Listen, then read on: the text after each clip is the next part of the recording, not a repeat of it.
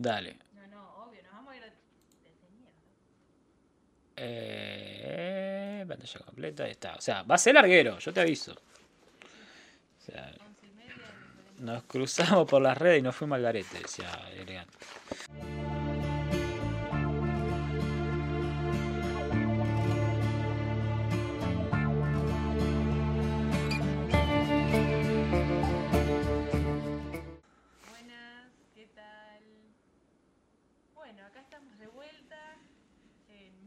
Cinema con Abel Tolosa y aquí presente Donato Franchetti. Yo ya no puedo decir mi nombre, ya no puedo decir mi nombre. Me lo expropiaron. Hola, soy Abel Tolosa, ¿cómo les va?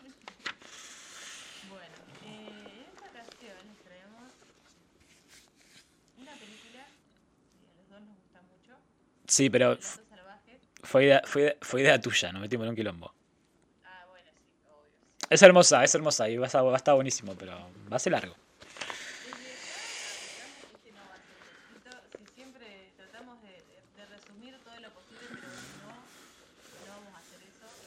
No va a pasar. Tenga que durar.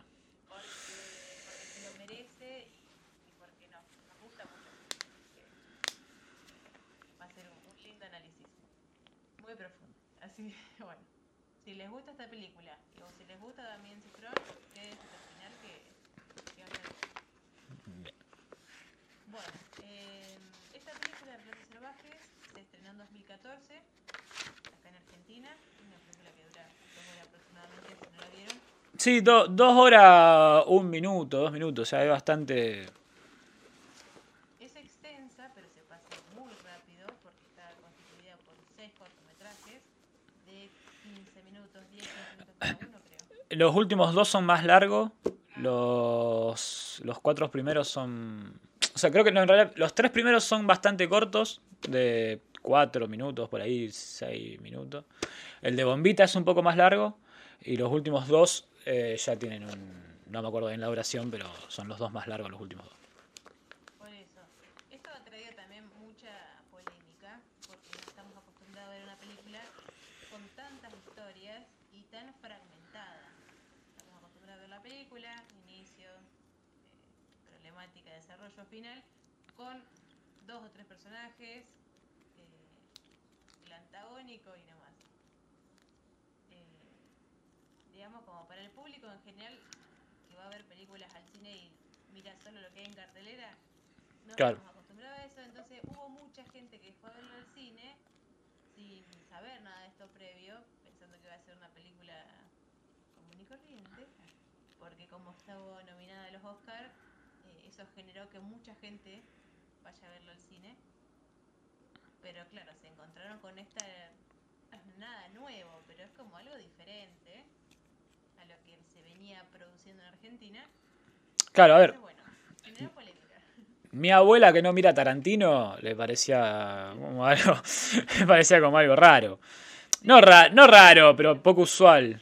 Poco usual. Claro, era como, está bien que la temática como es extremista, algunos dicen, no, a mí no me gusta ver esto, pero no significa que no te guste la película, sino que no te gusta la temática. Claro. Pero bueno, eh, Bueno. hablar- Vos te, o sea, vos te debes acordar más o menos. Cualquier, cualquier boludo que se agarraba piña en la calle o cualquier gilada que pasaba en las noticias, eh, lo titulaban como relato salvaje en esa época. Y le hacían como alusión a la película, como si todo el mundo viviera así. Y no era tan así. o sea, está en la noticia por algo. Sí, lo que trataba de, de reflejar la película, como decíamos antes, es una realidad eh, porteña que seguramente hayan pasado cosas muy similares a las que muestra la película, pero no podemos decir que es una película exclusivamente argentina somos todos los argentinos. Claro, no, no, Porque no tiene el gem. Dentro de un país, claro, hay muchas culturas, somos, somos muy diferentes. eh, quienes viven en el norte, en el sur, acá en Rosario, o sea, hasta misma en cada provincia tenemos diferentes culturas. Está bien que así lo sea, pero una, una sola película de dos horas no va a representar un país entero. o sea, eso está clarísimo. Y no hay por qué ofenderse también si decimos que es- representa la Argentina, pero bueno, representa una parte. Mm. Claramente, la parte porteña en todos sus aspectos. Y, y que así lo es porque así es el director, digamos. Él nació, eh, Damián Cifrón nació el 9 de julio de 1975. No lo googleé. Claro, Es la, fa- Estoy leyendo, ¿no? es, es la fan número uno de Cifrón. Damián Dios. Tiene 47 años. ¿Que nació el 9, 9 de julio? ¿Nació? ¿El día de la independencia? La- ¿Viste? De la independencia. Tremendo. Por eso está en argentino y hace esas películas muy argentinas. Tenía que ser. Tenía que ser. Bueno, y Damián Cifrón no sale de la nada, digamos, sino que, bueno, tiene toda, todo, todo su recorrido eh, en el cine, que, bueno, comienza, obviamente, con sus estudios. eh, ¿Vos me estás diciendo que el nombre del papá de Cifrón en Wikipedia está en azul? porque, Y viste que como lo- a veces vos buscás los músicos de las bandas indie de ahora y los buscás en Wikipedia y el nombre del papá aparece en azul porque capaz era fotógrafo, viste, y es como, ah, claro, o sea, no tuviste que hacer otra cosa más que tocar la guitarra toda tu vida porque tu papá ya estaba acomodado. no, No. no lo. No, google- no, bu- no busquen en Wikipedia Trueno. No busquen en Wikipedia Trueno, por ejemplo, porque el, nombre del papá de Trueno está en azul. Eh, bueno, no importa. Sí. Conocer. Cifrón tenía plata. No tuvo que trabajar en Starbucks mientras estudiaba. O sea, para poder pagarse esa, esa universidad y bueno, y también todo, todo lo que hizo y lo que produció, bueno, hizo con, con su poder adquisitivo. claro. Yo le voy a caer a Cifrón. En este, en este episodio le voy a caer a Cifrón, hermano. No puede ser. Pero bueno, así todo, si bien la plata ayuda mucho para hacer buenas películas, no es lo único que se necesita. Hay Obvio. que, hay que tener estudio, hay que tener eh, una mente muy abierta y muy creativa. Que, que eso, bueno, lo- se, se nota que lo tiene bastante bien aceitado, porque sus películas eh, no son solamente lindas, bonitas y bien hechas, sino que su historia también está muy bien trabajada. Tiene guiones con mucha simbología también, que vamos a poder analizar hoy. El talento no se compra.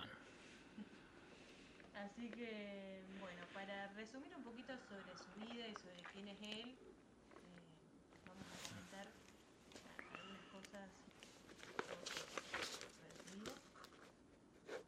Eh,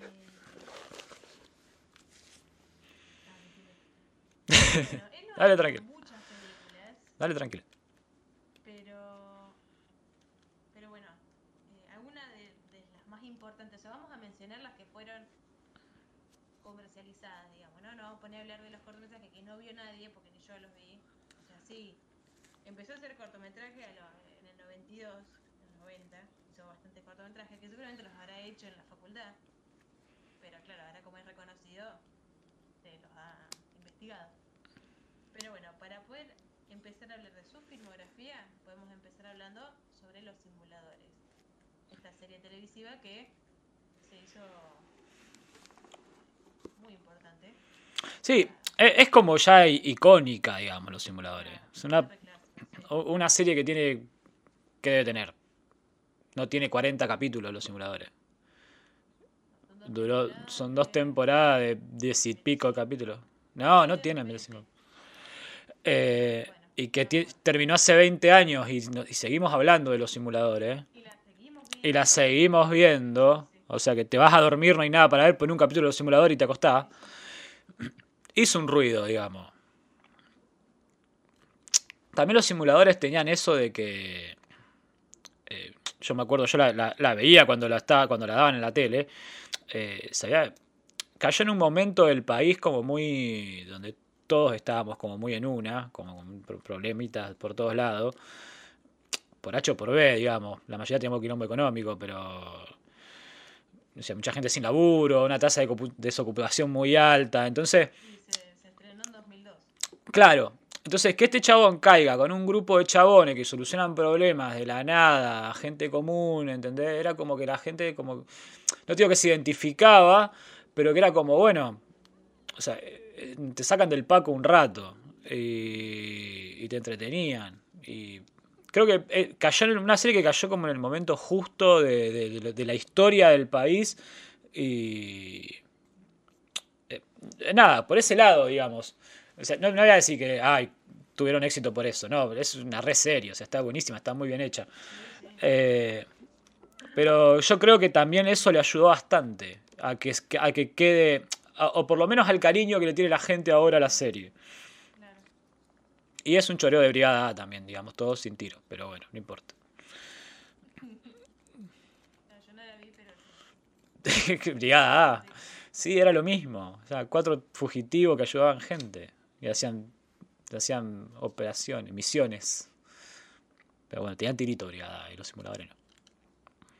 y sí, lo habré tomado como referencia. Yo le voy a caer a Cifrón, hermana. Yo te dije. Toda la noche le voy a caer a Cifrón. Cualquier cosa acá, te así, lo choré de acá. Eh, bueno, ¿qué más? ¿Qué más hizo? Bueno, después de los simuladores tenemos El Fondo del Mar, El fondo del mar. en 2003. Hmm, Después tenemos Tiempo de Valientes. sí. Después, La remasterizó Netflix hace poco. sí, Le puso. Le pusieron. Le pusieron remasterizada y le mandaron como una. eh, ¿Cómo se llama? Como un filtro verde. Y la, y la mandaron de vuelta. O sea, la misma película. Se ve un poquito mejor, pero digamos. no- A ver, Ne- Netflix hizo el remaster. Netflix hizo el remaster de. De Ocupas, que es- eso es un remaster, está bien hecho. O sea, acá le mandaron un filtro verde y, lo, ma- y lo man- le mandaron un filtro verde y lo mandaron. En la misma película, no se nota, no se nota nada, no se nota la mejora. Hijo de puta. Y dicen que Cifrón, y encima lo vendían como que Cifrón estaba metido en la remasterización de la película. Como que el loco se sentó, ¿no? Con los crudos a ver qué onda. Y si hizo eso, bueno, bueno, dale. ¿Qué sé yo? Porque yo hoy le voy a caer a Cifrón. Yo te dije. anda a chequear. Anda a chequearlo, sí, pero. Bueno, después tenemos entonces otra serie televisiva muy conocida, Hermanos Detectives. Me pongo de pie. Es hermosa hermana detective. Es hermosa hermana detective. Una temporada de 10 capítulos.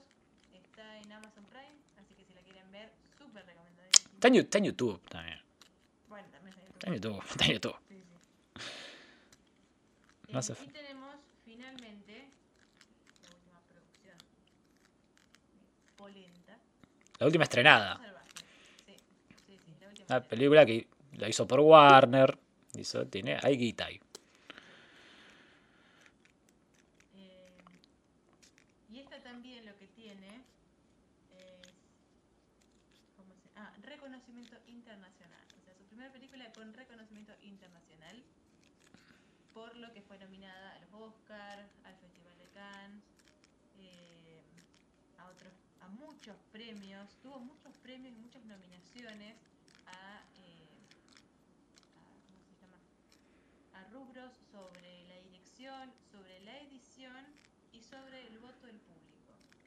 O sea, ese no es un dato menor, sino que un- muchos de sus premios o sus nominaciones, no, más, más, más que premios, eh, fueron por el voto del público, es porque hay algo que está causando en el general de las personas que dicen, bueno, si no ganó nada o no, o no, o no no tuvo algún otro reconocimiento, bueno, que sea por el voto del público que gane algo, porque eso significa que llega.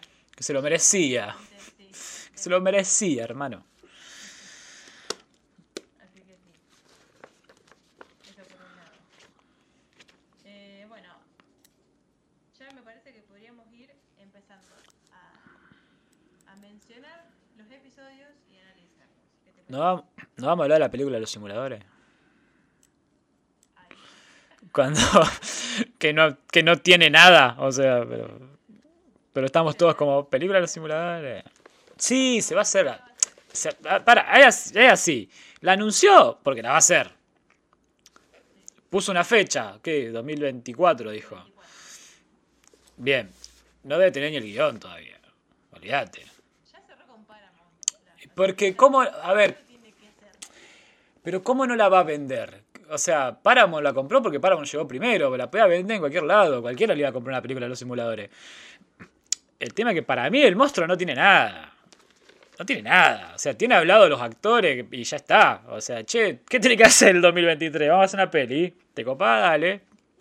No sé, después veo qué hacemos. Va a estar buenísima, pero no, para mí todavía no. No, y me va a gustar, y me va a gustar, obvio que me va a gustar. Así sea una misión larga de vuelta, como el último capítulo, no importa. Que no llegue a ningún lado. La veo igual. Bueno, va a ser, va a estar bueno. Va a estar bueno. Eh, bueno, y tiene unos próximos, además de esta, de esta próxima película, tiene otra película que está. no, sé. No sabemos. No, sí, sé. debe estar en pre. Está. No, es que dice que se va estrenando este año. Pero calculá que tuvimos una pandemia en medio. Bueno, no sé, si en algún momento va a salir una película, pero no sé si la vamos a poder ver muy prontamente, porque es de una producción de Estados Unidos, se llama, ¿cómo era? Miss? Misántropo. En la traducción era misántropo, no me acuerdo cómo se pronuncia bien en inglés, pero era misántropo. Y va a ser protagonizada por una actriz que no me acuerdo el nombre. Yo me lo dijiste, me lo dijiste, pero no sabía quién era, así que un abrazo grande. La verdad sí. Bueno, ya la veremos y en otro, en otro momento la, la podremos analizar. Hasta acá llega lo que hizo Damián Cifrón hasta ahora. ¿Dónde está parado? Vamos a hablar. Eh, vean las otras películas que están muy buenas. Si bien no es de la, de la misma onda que Rato Salvaje, Rato Salvaje como que se aparta un poquito de lo que había hecho previamente. Esto era como que algo nuevo en su filmografía, digamos, no, no es algo, no, no inventó nada, pero sí se destacó mucho en lo que era la producción en ese momento, de Argentina. Entonces, em, podríamos ir analizando. Arrancamos. Arrancamos con el primero entonces, Eh, nuestro querido Pasternak. querido Pasternak. Eh, la- sí, el primer, digamos, eh, ¿querés que comentemos uno cada uno? O bueno, como- Lo vamos charlando. No, charlando, bueno. El primero es Pasternak. Pasternak es su. Arranca. es- eh, no sé si llamar los episodios, pero vamos a llamarlo episodio para darle, para darle un contexto. El episodio de Pasternak arranca con una chica que llega como a la ventanilla de, de lo que sería la boletería, de, mejor dicho, el abordaje del aeropuerto, diciéndole, preguntando que a ella le, han le habían mandado el pasaje, se le habían regalado, si le sumaba puntos, si le sumaba millas para viajar, qué sé yo. La, la- chica de la puerta le dice que no, porque eran regalados, o sea que no los había pagado. Eh, bueno, embarca, qué sé yo. eh, un señor, que es este señor Darío Grandinetti, la ayuda a poner su bolso, se sientan, no sé qué. Se ponen a hablar, empiezan como a pegar como. No, no onda, pero una charla, digamos. Ella le dice que ella era modelo, le pregunta de qué trabaja él, él es crítico de música, le empieza, dice, ¿de qué tipo de música? Le dice música clásica, y ahí empieza como, como a, en- a- a enroscar todo. Le dice, ella mejor dicho, le dice, mi ex era músico de música clásica. Y le dice, ah, sí, que yo van a hablar, sí, sí, sí, Gabriel Pasternak. Y luego se queda, Gabriel Pasternak. Pero encima, si Fran tiene estas cosas, que, es buenísimo, es buenísimo. Es una comedia. Es una comedia.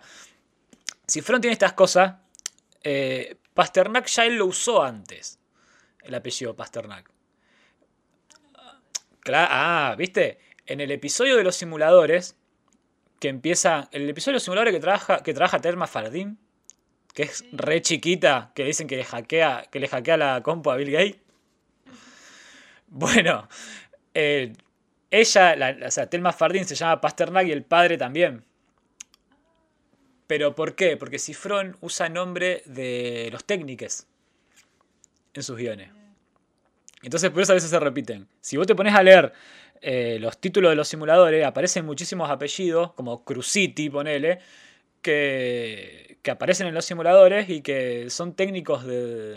Nada, laburan ahí con él. No. Es como si yo... a- Bueno, Cosetti no. No, Cosetti no, pero me acuerdo, Cruziti me acuerdo, Pasternak me acuerdo y. No me acuerdo cuál otro. Uno que es súper común, ponele Vanega, debe ser, no sé. Eh, pero está bueno porque, a ver, eh, yo que a veces escribo guiones, eh, es muy difícil eh, no caer en el, en el común de los nombres. e- en usar un, Juan García, ponele, que son los primeros que te vienen en la cabeza. Entonces, usar nombres de técnicos, digamos que vos ya sabés que laburan con vos, está bueno porque le, das, le da más, ¿cómo decirlo? Lo hace más veraz. O sea, te lo crees más que, que se llame Juan Pérez a que se llame Gabriel Pasternak. Porque Pasternak un apellido no se te puede ocurrir nunca. Pues como como medio rebuscado. Es como si yo, es como si yo escribo un guion y le pongo a un personaje Zanardi, ¿entendés? O, o- o Pérez Mora. Y es como. Nada, te lo creen. Sí, se, me, se me ocurrió recién, lo podría hacer, ¿ah? se me ocurrió recién. Pero eh, te lo creen. ¿Entendés? Porque es un apellido que no se te puede ocurrir. Queda, queda mejor, digamos, en la, dentro de la historia. Bueno, Pasternak, retomamos. Le tira el apellido, un apellido bastante poco común, Pasternak. ¿Cuántos músicos de música clásica se llaman Pasternak? Le dice, ah, sí, lo conozco. Yo, como que él hizo una crítica sobre la tesis de Pasternak dice, y lo destruí. Le dice, Lo defenestré, le mandó. Lo mató. Entonces ella empieza a recordar, dice, sí, me acuerdo, dice, estuvo en cama como una semana, o sea, todo mal, Pasternak la pasó súper mal. Y el chabón en vez de arrepentirse empieza con que, bueno, pero yo a veces tengo como que, como que destruir un gil para cuidar el oído a la gente. Empieza a tirar así como una como muy mala. Empiezan a hablar de Pasternak, sí, qué sé yo, Gabriel Pasternak. La señora que está sentada delante de, este chabón, del crítico de música, se para y le dice, ¿usted está hablando de Gabriel Pasternak? Le dice, sí. Dice, "Gabriel- yo era la profesora de primaria de Gabriel Pasternak. Dice, ¿cómo? Sí, yo era la profesora de primaria. Dice, me acuerdo que una vez le tuve que decir que se quedaba de año y como que hizo un berrinche raro, qué sé yo. Dice, pobre chico, la pasó re mal, no sé qué, era como... Eh, Los escucha hablando a ellos tres de Pasternak. Un chabón que está sentado adelante se para y le dice, profesora Leguizamón, le dice, sí, qué sé vos, yo soy, no me acuerdo, no me acuerdo el nombre. Le dice, era compañerito de Gabriel Pasternak y era el que le hacía bullying en la escuela. El chabón que estaba sentado ahí adelante. Entonces, nada, hay algo raro. Este chabón, eh, el crítico de música, se para y dice, ¿alguien más conoce a Gabriel Pasternak? Y todo el mundo conoce a Gabriel Pasternak. Entonces dice, eran todas personas que le habían hecho mal. Estaba la exnovia y le dice, ¿vos por qué estás acá? Dice, porque yo lo engañé con él. Le dice, que era su mejor amigo y estaba al fondo del avión también. Y claro, si se dieron cuenta, como que los había metido todos juntos, viene una azafata. Dice, Gabriel Pasternak es el comisario de a bordo de este avión, dice, y está encerrado en la cabina y no deja entrar a nadie. Se empieza a pudrir todo, el avión empieza a hacer como una turbulencia. Un viejo se va contra la puerta y empieza, Gabriel, Gabriel, soy tu psiquiatra. Dice, esto vos no tenés nada que ver, qué sé yo, son tus padres, le dice, son tus padres, es un detalle hermoso, son tus padres los culpables de todo, que te sobreexigieron toda tu vida. Se acercan y dice, ¿usted quién es? Yo soy su psiquiatra, sé que un día le aumenté la, le aumenté la tarifa y se ofendió, dice, y no vino más, porque dice que yo no lo sabía, no, no lo comprendía, los metía todo, no le importaba nada, Gabriel, ya estaba resubido. Y los metió todavía adentro. Eh, ¿Cómo termina, el, digamos, el episodio? Dos viejitos sentados en un patio, tomando mate, leyendo el diario. Empiezan a escuchar un ruido, empiezan a escuchar un ruido, empiezan un ruido. Y de golpe aparece un avión que viene como, digamos, medio en picada, que el viejito la ve, no le da bola, mira para adelante hasta que el ruido se hace más grande. Y amaga como que es el avión que se va a estrellar contra el jardín de los padres de, de Gabriel Pasternak, suponemos, nosotros, ¿no? Porque así. Pobre Gaby, estaba re en una, pobre Gaby. Eh, bien, si querés hacer un análisis chiquitito de esto y arrancamos al otro. Dale. Eh, Conceptos a destacar. sí, para empezar a relacionar con los próximos. También hablábamos de eso antes. Cada episodio tiene algo con lo que es, eh, hay una diferencia y una similitud. Con las diferencias los va a trabajar con opuestos. Una cosa al principio va a ser de un lado, de una forma, otro va a ser totalmente lo opuesto. Pero en otras va a conservar algunos conceptos y los va a ir enlazando para que tengan alguna relación entre episodio y episodio. Sí. Eh... No, no, no, sí, sí, sí.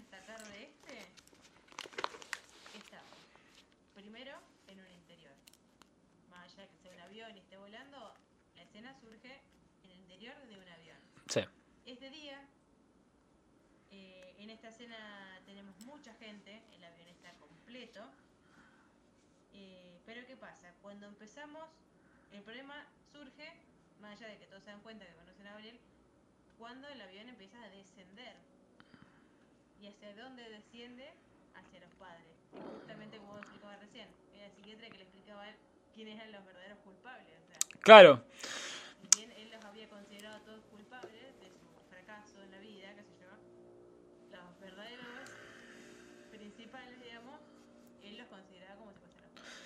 creo que se llevaban la peor parte porque les hacía concha la casa con un avionazo.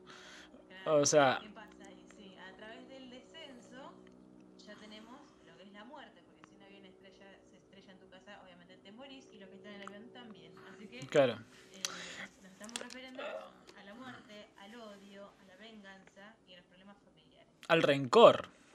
y el rencor. O sea, para mí, para mí lo que mueve eh, a, a Pasternak en su, digamos, en este, en, este tema es el rencor, porque, a ver, tiene un gimmick muy bueno el episodio, es que nosotros no conocemos a Gabriel, no le conocemos la cara. Mejor dicho, no le conocemos la cara, pero lo conocemos, porque lo conocemos a través de cada relato de cada personaje que está dentro del avión. Entonces sabemos qué le hizo cada uno y sabemos cómo él reaccionó a cada cosa con, los, con un cuadro de depresión cuando no pudo ser músico, con un ataque de llanto cuando se quedó de año, con que le hacían bullying en la escuela, o sea que era una persona, generalmente las personas que le hacen bullying son personas retraídas o, algo así. Eh, entonces es, buenísimo, porque no le conocemos la cara, pero conocemos a Gabriel Pasternak, que sus padres le exigían, que se la agarraba por ahí con que no se la tenía que agarrar, pues se la terminó agarrando con su psiquiatra. Eh, entonces, eso es lo que me parece una genialidad. Debe ser el mejor gimmick de la película es ese. O sea, tener un personaje que nunca ves. Que es protagonista, porque es el protagonista, de- tiene su nombre el episodio. Y nunca aparece. Es una genialidad. Y después ese, ese, ese rencor y esa incapacidad de, de- de poder perdonar y de soltar, que se ve que es un rasgo característico por lo que vemos de este personaje, que nunca le vemos la cara. ¿no? Eh, eh, eh, es buenísimo. Este corto es buenísimo. Realmente no hace falta ver la cara porque es más es mejor que nosotros imaginemos y que nos invite la película también a imaginar el Totalmente. Totalmente. y no tengamos que verlo. Sí, de una. Eh, bueno, eh, acá también lo que se destaca es que el personaje, el protagonista, es masculino. Cosa contraria que va a surgir en el próximo episodio. De las ratas. Las ratas. Eh, bueno, acá también podemos coincidir en que es un interior porque la historia transcurre ¿Querés, hacer, ¿Querés hacer un resumen primero de qué trata el episodio? Ah, eso te sale mejor a vos. ¿Me sale mejor a mí? Bueno, sí. eh, el episodio de las ratas eh, está ambientado o, o situado en una es- esas especies de, de bares de los costados de las rutas. No sé si hay muchos acá. O sea, yo he parado un par cuando íbamos a recitales, pero no sé. Es es más como un concepto de. Me parece más americano. Bueno, sí, ponele. Estaba por decir una boludez, como que era un concepto más americano, pero hay acá de esos bares así, costados de la ruta. Es un bar abierto 24 horas, se ve que es como madrugada o noche tarde. Eh, llega este señor abajo del agua, eh, que se entra, que es una persona completamente desagradable, porque eh, está el personaje de, de la moza que hace Julieta Silverberg, que va y le abre la puerta, o sea, le, pregunta como, así, como si estaba solo, y él ya, ya, empieza a verduguear a la moza de entrada. Le dice, ah, sí, se ve que sos buena para las matemáticas. Le dice, sí, bueno. Le dice, bueno, siéntese donde quiera. Ella va, le alcanza la carta, lo ve bien, se da, lo reconoce, ya te das cuenta por la expresión que lo reconoce. Vuelve a la cocina, trata como de recuperar el aire, o sea, es como, como que está entrando como una especie de ataque de pánico. Sale del baño el personaje de la cocinera, que es el personaje de Rita Cortese, le pregunta como, ¿estás bien? ¿Qué te pasó? Eh, entonces ella, ella le empieza como a contar eh, como su historia personal. Le cuenta que ese hombre que entró ahí ella lo conocía, que era de su pueblo, eh, que era como una especie de, de prestamista, como un usurero, una cosa así, que el padre de ella se suicidó por su culpa, que dos semanas después del velorio él la empezó como a acosar a la madre de ella, al punto que se tuvieron que ir del pueblo y que ahora lo tenía ahí. Y, y ahí, ahí se ve como un poco el personaje de la moza. Eh, e, entendemos un poco o conocemos un poco el personaje de la moza. Ella le cuenta toda esa tragedia que le pasó por culpa de este señor. Y lo primero que ella se le ocurre es, yo tengo que decirle algo. Y la cocinera le dice, no, o sea, no, no, no le decir algo, dice, lo tengo que matar directamente. Entonces ahí empiezan como a... Busca un veneno para ratas, dice, le ponemos veneno para rata, en cinco minutos se murió en la comida. Le dice, no, pero ¿cómo vamos eso? Le ponemos veneno para rata y se muere, dice. Y le empieza a contar, dice, pero si, si, si lo mato voy a ir presa. Entonces ella le empieza a contar cómo era la cárcel. Entonces ahí conocemos un poco al personaje de la cocinera, que ya de aspecto es como una mina, no como... con la que no se jode.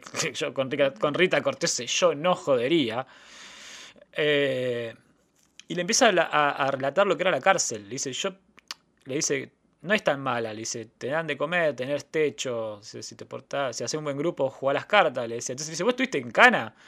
Y le dice, sí, le dice, y estaba más libre que cuando estaba acá. Entonces ya te das cuenta que es como un personaje que estuvo presa y como que ansía, no tengo que ansía estar presa, pero como que estaba más cómoda capaz, en cana.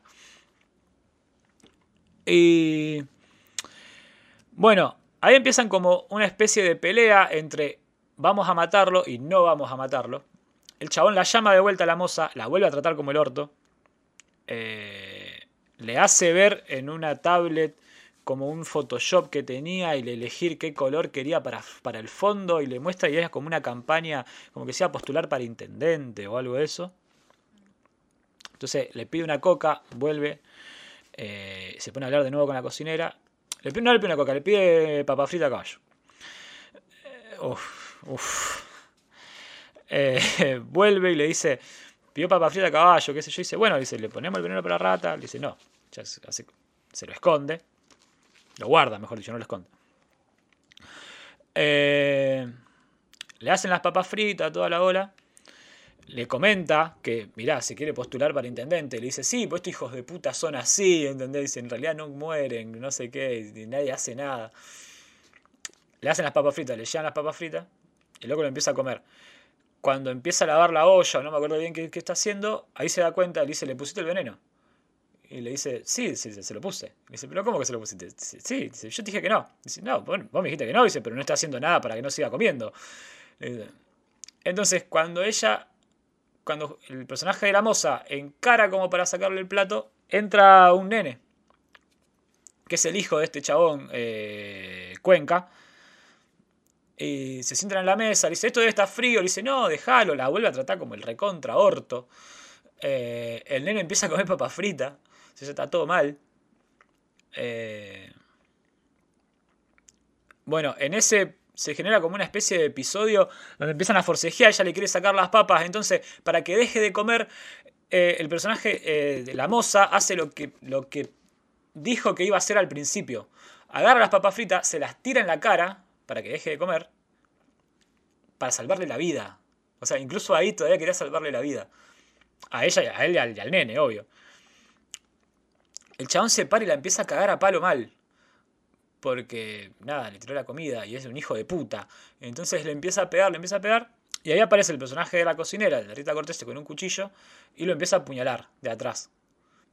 Se genera una escena súper violenta que es el personaje de Julieta Silver de la moza acostado al lado del chabón en la mancha de sangre del flaco. Que ella se levanta y tiene como sangre chorreando del pelo que es alucinante. Eh, hay un corte ahí hasta a la escena final del corto donde ya es del episodio, digamos, donde ya es de día y está ella y el nene sentado en una ambulancia, el nene como con una especie de respirador. El personaje de la cocinera entra un patrullero que sé que confesó, ah, no confesó, ella lo mató, pero digamos la parte del veneno no va a estar. Y el patrullero que se la lleva. ¿no? Y termina ahí, como que aceptó la culpa del cargo del asesinato. En realidad no aceptó nada porque ella lo mata. Pero eh, está, está muy bueno. Eh, para entrar un poco en el análisis, cosas que, saqué de, desde ahí, eh, qué representa cada personaje. eh, el personaje de Cuenca, que es este chabón, representa un poco lo que es el abuso de poder. Porque lo ves mucho, incluso, no sé. Ya la lo que decíamos antes, ya la persona que trata mal a un mozo me parece un pelotudo. Y, la gente que tiene poder eh, o tiene cargos de algo suele hacer esas cosas. O sea, vos te das cuenta quienes son gerentes de alguna boludez porque ¿viste? te llaman al mozo como muñeco, ¿viste? O negri, ¿viste? El negri. Ese es genial. Es genial, son cara de verga. Eh, te devuelve el café, ¿viste? Esto está re frío, ¿viste? Tráeme otro vuelta. Eh, bueno, ese abuso de poder, digamos, manifestado a, un nivel como súper alto, porque se iba a postular para intendente. Es un chabón que era mafioso, básicamente. Eh, tenemos el personaje de la moza que representa un poco lo que es el resentimiento. Ese resentimiento no porque eh, su padre se suicidó por culpa de este chabón, se encargó a su madre, tuvo que dejar su, pueblo, un montón de cosas, pero es un resentimiento a la vez en el cuerpo de, o en los, de una persona que no tiene, no tiene maldad. O sea, no, porque ella nunca lo quiso envenenar e incluso le quiso salvar la vida. Entonces juegan como, como en contra todo ese resentimiento que ella tiene con que en realidad no puede hacer nada. O sea, su, acto mayor en su cabeza era ir a gritarle. ¿No? Como por un chabón que, que su padre se suicidó por culpa de ella. Eh, y después tenemos el personaje de la cocinera que es como la indiferencia. O sea, la indiferencia ante, si bien lo que la quiere ayudar a la moza, es la indiferencia ante la vida misma. O sea, no, tuvo ninguna... Eh, no tuvo ninguna reserva en tomar una vida, ponele. O sea, ya fue y lo mató. Por algo que ella no tenía nada que ver, según a pensar. Porque lo que hizo fue como un acto de venganza en sí, pero eh, la venganza no era con ella, sino con su compañera de trabajo. Que hay veces que ni siquiera parece que se llevan tan bien, porque medio que la vertuguea en un tiro. Pero es como. Es como media loca. Eh, esa parte. Es como la indiferencia hacia la vida misma. Eh, aparte de eso que decía de la cárcel, ¿no? Como que.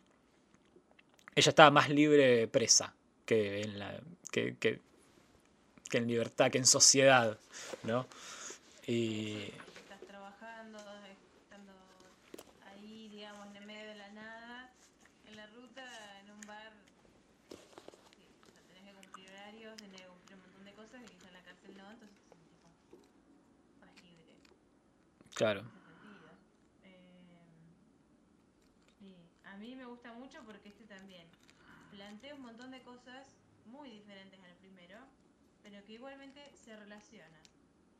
Eh, por ejemplo, en este estamos otra vez en el interior, como decíamos, dentro del bar.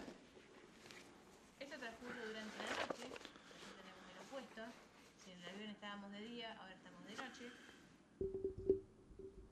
Si en el avión teníamos un montón de gente porque el avión estaba completo, acá en el bar cuatro personajes y nada más. Y, uno ni habla. Claro. Uno ni habla. Sí, no, el hijo aparece y se muere el toque, pobre. No, no se muere, queda vivo. Ah, sí, ah, No, no, queda vivo, queda vivo. Está sentado al lado del personaje de la moza en la ambulancia cuando termina el corto, como con un respirador. No. Ni siquiera que había alguien, no había nadie. O sea, el lugar estaba vacío. Si bien había pocos personajes, el lugar nos representa que estaba vacío. Bueno, totalmente lo opuesto al otro espacio. Acá también tenemos eh, lo que es el odio, la muerte. Acá un poco más sangriento el asunto porque hay la, sangre aparece. Eh, es, que hay alguien muerto. es mucho más oscuro que el anterior. Sí, sí. Mucho más oscuro ya vemos la sangre en el piso, la sangre acá en el rostro, uno tira en el piso. Vemos que está el, muerto, está el muerto ya porque está acuchillado. Sí. Eh, no como en el avión que suponemos que van a estar muertos, o sea, no los vemos porque justo se frena, se termina el episodio con el, avión que se está por estrellar. Pero no vemos la muerte en sí, sino que la deducimos. Acá ya la vemos a la muerte. Entonces todo se empieza a poner un poquito más extremista, un poco más intenso. Turbio. Claro. Y empieza a aparecer más todavía toda esta cuestión de la venganza, de los problemas familiares. Eh, si bien la venganza y los problemas familiares van a aparecer en todos. Ese es como, son conceptos globales en toda la película. Porque son como que desatan la problemática. A través de un problema familiar, busca la venganza y se pudre todo. La mayoría, no en todos, la mayoría. Bueno, En el que viene ya no. Vamos viendo. Eh, no, bueno, el que viene no. Justamente con problemas familiar no. Es verdad. Pero, eh, en este, como decíamos antes, este episodio termina con un auto, eh, es como un plano, que se ve que un auto va Es el patrullero, el patrullero que se lleva a la, a la cocinera. Sí, y eh, además del patrullero vemos otro auto que va detrás, digamos. Claro. Si son dos autos que fugan para la derecha. Entonces Pará. Tiene. el. El de las ratas tiene el- la mejor observación de todas. Es como que el veneno vencido.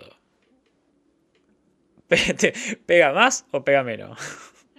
¿Funciona mejor o no funciona? Te tiene que matar. Es buenísimo. Que creo que funciona. sí. No la- las, las cuchilladas funcionan mejor. Pero. Pero funciona.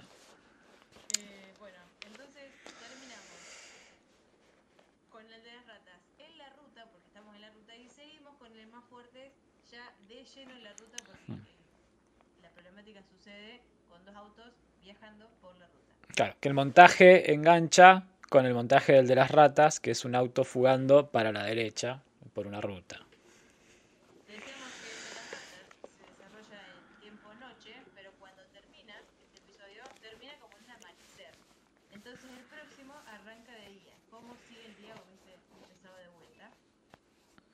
Entonces ya en el más fuerte donde tenemos a... A Diego.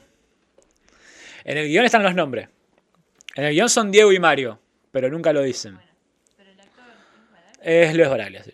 Ah, bien. ¿Cómo no sabe Luis Baraglia? bueno, no me acuerdo. Un abrazo grande, no me acuerdo de eso. Un besito. Eh. Vamos a buscar.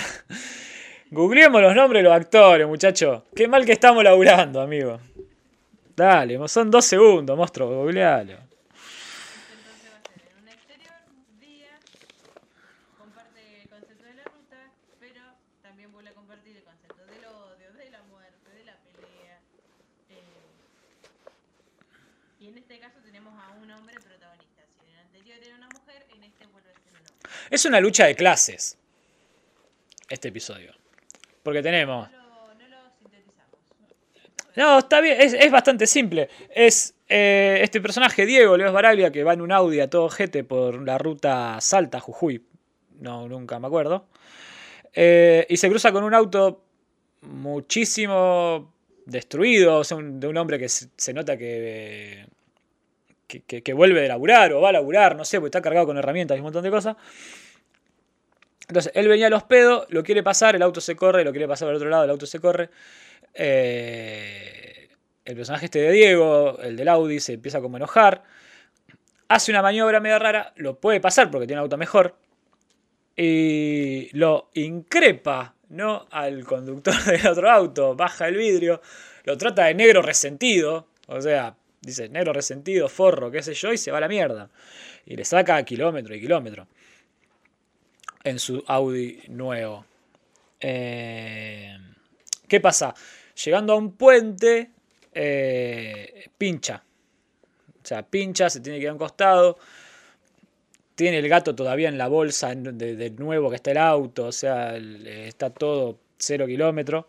Eh, no sabe cambiar una goma, porque la puede sacar, pero no la puede cambiar. Llama al automóvil club, le dice, mirá, me quedé acá, qué sé yo, vengan a buscarme. Pinchó, o sea, qué sé yo. Eh, mientras está esperando que venga el auxilio, eh, llega el, lo alcanza el auto. Lo alcanza, ve que lo pasa, qué sé yo. Cuando nota que el auto frena, se encierra en el auto de nuevo. Eh, el personaje de Diego se encierra en el auto. eh, el personaje este de Mario empieza a volver marcha, le, empieza a volver marcha atrás, marcha atrás, marcha atrás, lo choca, como que lo toca, se baja y le dice, bueno, repetime lo que me dijiste, qué sé yo, y el otro dice, bueno, para hermano, porque a veces tiene eso, el personaje, lo que hablamos del porteñocentrismo de, de la película, están en Jujuy, el personaje de Esbaraglia es súper porteño. Entonces empieza, pará, hermano, qué sé yo, ya está, flaco, bueno, no sé qué, papá, quiere arreglar las cosas como con diálogo. Eh, este personaje Mario, eh, capaz, capaz sobreactúa un poco, capaz se va un poco de mambo, porque le rompe todo el... Nada, le rompe todo el auto, le rompe todo el parabrisas, se lo mea, se lo caga, o sea, le, hace de todo. le hace de todo. Eh, cuando ya le pidió, disculpas mil veces, llama a la policía. Eh, bueno, básicamente, entonces, eh, cuando en un... Vamos a resumirlo, porque no, pasa mucho.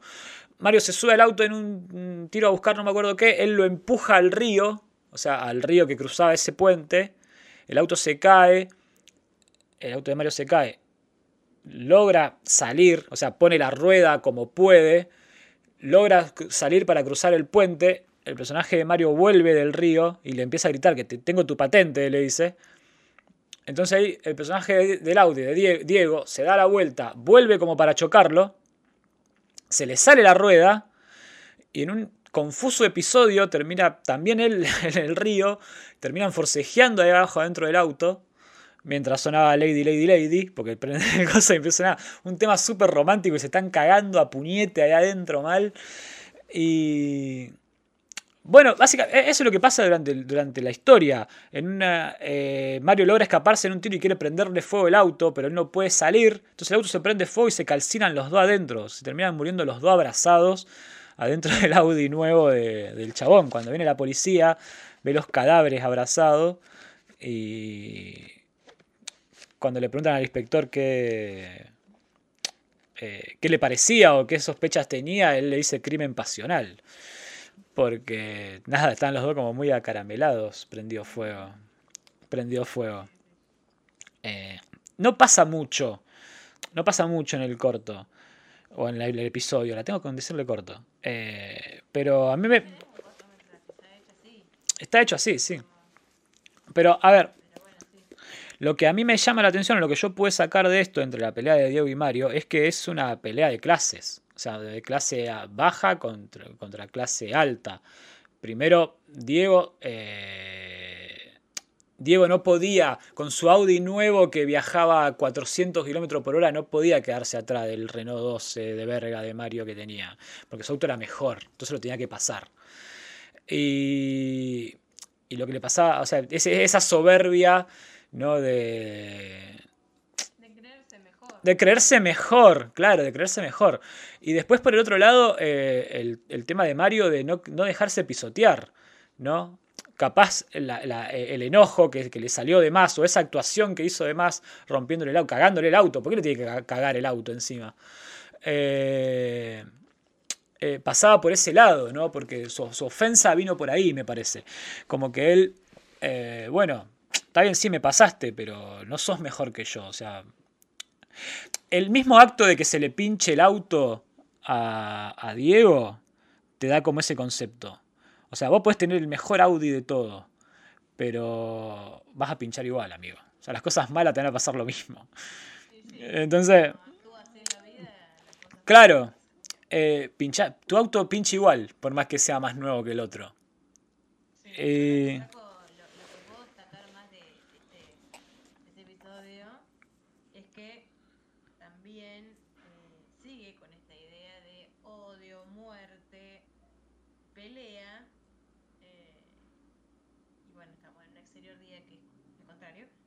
Hmm.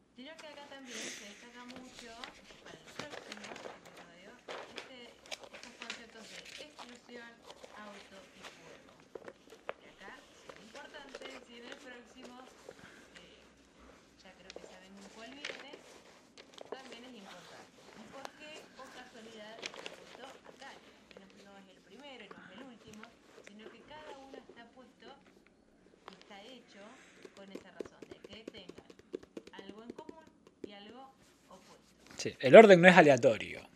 No, no, no, totalmente. Nunca. Lo, lo vamos viendo de que cada cosa y cada personaje está puesto justamente para esto, para generar un hilo conductor que es muy sutil, porque por ejemplo en el que se, relacionaba entre las ratas y el más fuerte solamente era el espacio, o sea, estar en la ruta, entonces eso ya nos lleva a decir, bueno, estamos casi en el mismo, en el mismo lugar. Es, es el más colgado por él del más fuerte. Pero bueno, da pie al próximo, O sea- próximo tenga todavía más importancia. Claro, si bien también. Claro, si, no, si bien también tienes esa cuestión de venganza que tienen casi todos, eh, o todo, por no decir todos directamente, eh, es como el, el- el más fuera, fuera de lugar. Si bien también, a ver, toca el tema de la violencia y todas esas cosas, eh, no sé, a mí siempre, siempre me pareció que es como el más, como el más, más, más colgado. Me, me gusta mucho también, pero es el que menos me gusta, capaz. Sí, puede ser. Eso queda ya a criterio de cada uno. Pero, por ejemplo, si vamos viendo que en el primero había un montón de gente, en el segundo ya había menos, ya tenemos dos personajes. Sí. Y aún así podemos describir esta cuestión del extremismo argentino porteño, que no necesitas más nada. Así- ay, el pensé-. El personaje de Esbaraglia es reporteño. Cuando empieza así, bueno, aparte dice, madre mía de mi corazón. ¿Viste? Y te tiras el corazón en portugués al final, que esa es como, ay, ¿viste el boludo que se va una semana a Brasil y viene diciendo Genchi? ¿Viste? Y ay, te cagaría trompadas, pelotudo. Messi vive hace 80 años en España y se sigue comiendo las S, ¿viste? Y vos te fuiste unas. Te fuiste una se- dice diciendo fulbo. Te fuiste una semana a Camboriú y venís diciendo Genchi, hijo de puta. Ay, me sacan, me sacan. Bueno, y esto también, como decíamos recién, es- esta historia sirve de pie para que el próximo Sí. tenga todavía más relevancia. ¿Este es el que más te, este es el que más te gusta? Pues está Darín, está Darín, está Darín. Pero es el que, el que como el último tuvo como más trascendencia. Porque a la gente le gustó mucho. Yo tengo mi teoría de por qué a la gente le gustó mucho, la vamos a decir ahora. El siguiente es Bombita. Bombita. Eh, vamos a hacerlo como más, más- simple. Porque es, ya empezamos con los, con los episodios largos. Eh, este chabón, Simón, eh, digamos, que es el personaje de Darín, es un ingeniero en demolición. Sea, son los que ponen bombas para hacer explotar edificios y que no caigan y no hagan concha el barrio. O sea, para que, para que imploten. Y, claro, sí, para, o sea, es un laburo copado y a la vez complicado. Eh, empieza con él haciendo su trabajo, poniendo explosivos, detonando, demoliendo un edificio. eh, eh, en el día que era el cumpleaños de su hijo, hija, no me acuerdo. de la hija. Y claro, sí, de la hija. Donde él tenía que llevar la torta, lo estaban esperando para la torta. La cuestión que le llevan el auto. Eh, cuando va a buscar el auto, su auto no está. eh, le pregunta a un oficial, le dice, no, se lo llevaron, pero no hay ninguna marca. Le dice, no, bueno, no se puede estacionar, vaya, vaya, pague. Acá que le dicen siempre, anda, pagá y después reclamá. O sea, bueno, va, reclama, le, van, le, le el auto. Llega tarde el cumpleaños, tiene quilombo con la mujer. Eh, cortan la torta cuando los amigos ya se estaban yendo. O sea, todo mal. Eh, tienen como una discusión con la señora, la señora Nancy Duplá le cuenta que no, me llevaron el auto, no sé qué, bueno, bueno. Al otro día él vuelve al lugar a pedir una especie de, ¿cómo se dice? De resarcimiento. Bueno, dice, mirá, me pasó esto, yo pagué la multa, el auto está en un lugar donde nada que ver, quiero que, que, que, que- que él quería que le paguen la guita del taxi y no me acuerdo qué más.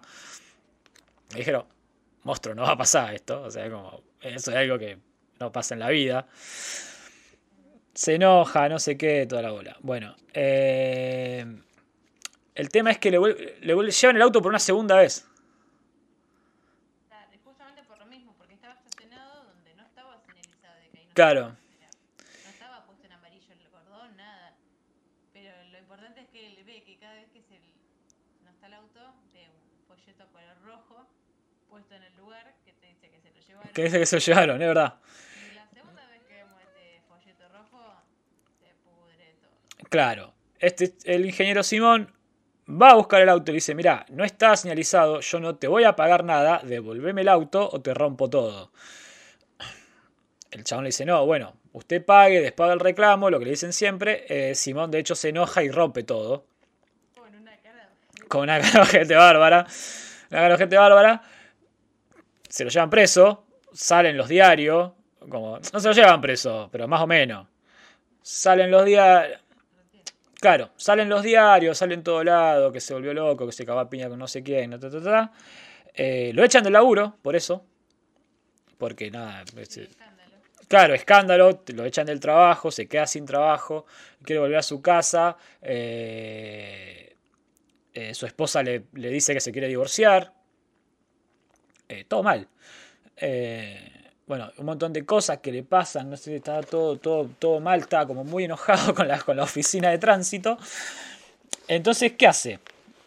Eh, ah, no, va a pedir trabajo a la, a la competencia, o una cosa así, y le dicen que no estaban, como que no lo querían atender, porque tenía todos esos quilombos, sabían quién era, o sea, dice, pero él me conoce, sabe quién soy, dice, no, bueno, sí, está almorzando, no sé qué, no, lo iban- no le iban a dar laburo porque está, está, a las 4 y media de la tarde está almorzando, claro. Estaba más sucio que una papa. Eh, es genial, boludo, es genial. Entonces, ¿qué hace? Como el señor tiene acceso a explosivos, los va a buscar, estaciona el auto en un lugar donde no lo tenía que estacionar, espera que se lo lleven.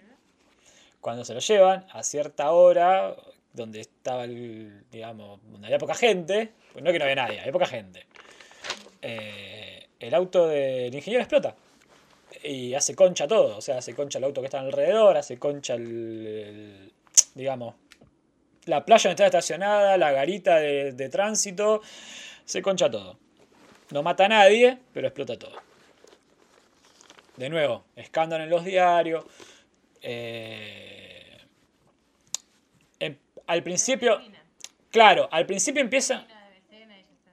Claro, pero al principio era como que, por los titulares que aparecen así como volando en la pantalla, era como que, bueno, el, go- el gobierno de la ciudad son unos pelotudos porque le llevaron el auto al chabón y no sabía que tenía adentro y él trabajaba de eso. Entonces él tenía, tenía permiso para tener explosivos y como se lo llevaron, el, el movimiento hizo que exploten. La primera que empieza a aparecer es esa. Después se ve, y ahí a través de los diarios te van contando toda la investigación, como que, nada, bueno, lo puso él, fue a propósito, ya está. Y ahí le ponen el apodo de bombita en los, digamos, los, en los medios, como que bueno, vos Y después es buenísima la de los tweets. Que dice, bombita, hace explotar la escuela, una cosa así. Hoy tengo, hoy tengo, tengo examen de no sé qué, bombita, hace explotar la escuela, es genial. Y Bombita se convierte en una especie de celebridad, o sea, está preso, o sea, es, está porque... Pero es como una especie de vengador. Eso es lo hermoso. El, eh, el episodio de lo que, digamos, lo, lo que trata es la. e, Es, es esa venganza ante lo que es la injusticia social. O sea, ¿quién no se encontró eh, en un laberinto burocrático para hacerse firmar algo? Porque, no sé, mi papá necesita una biopsia de algo y tengo que dar cinco sanatorios distintos que cada persona me firme algo para que le hagan la biopsia. Sí, Eh, ese personaje eh, podemos empatizar tranquilamente.